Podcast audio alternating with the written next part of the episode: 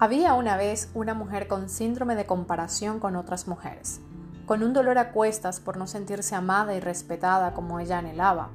Era alguien que por muchos años paralizó sus sueños y se convirtió en una sombra por haber dejado de ser ella para agradarle a los demás.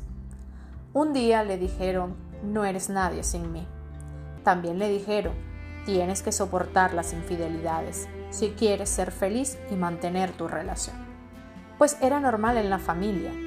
Ella, sin identidad propia, solo lo que hacía era llorar y rogar por ser amada, sin saber que para que otros la amaran debía aprender a amarse primero ella misma.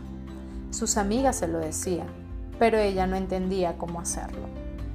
Un día, cuando estaba muy en el fondo, sola y triste, encontró un ángel que le mostró un camino que debía recorrer para poder liberarse de ese dolor tan desgarrador que la mantenía sometida a la infelicidad.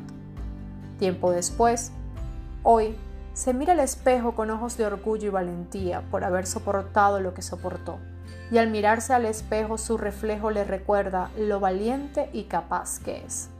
También le alerta cuando por cosas de la vida puede llegar la tentación de olvidarse de sí misma. Si tu historia se parece en algo a la de ella, te invito a que me acompañes este 28 de septiembre en el taller La fórmula secreta para mejorar la relación contigo misma, donde conocerás el camino de retorno a ti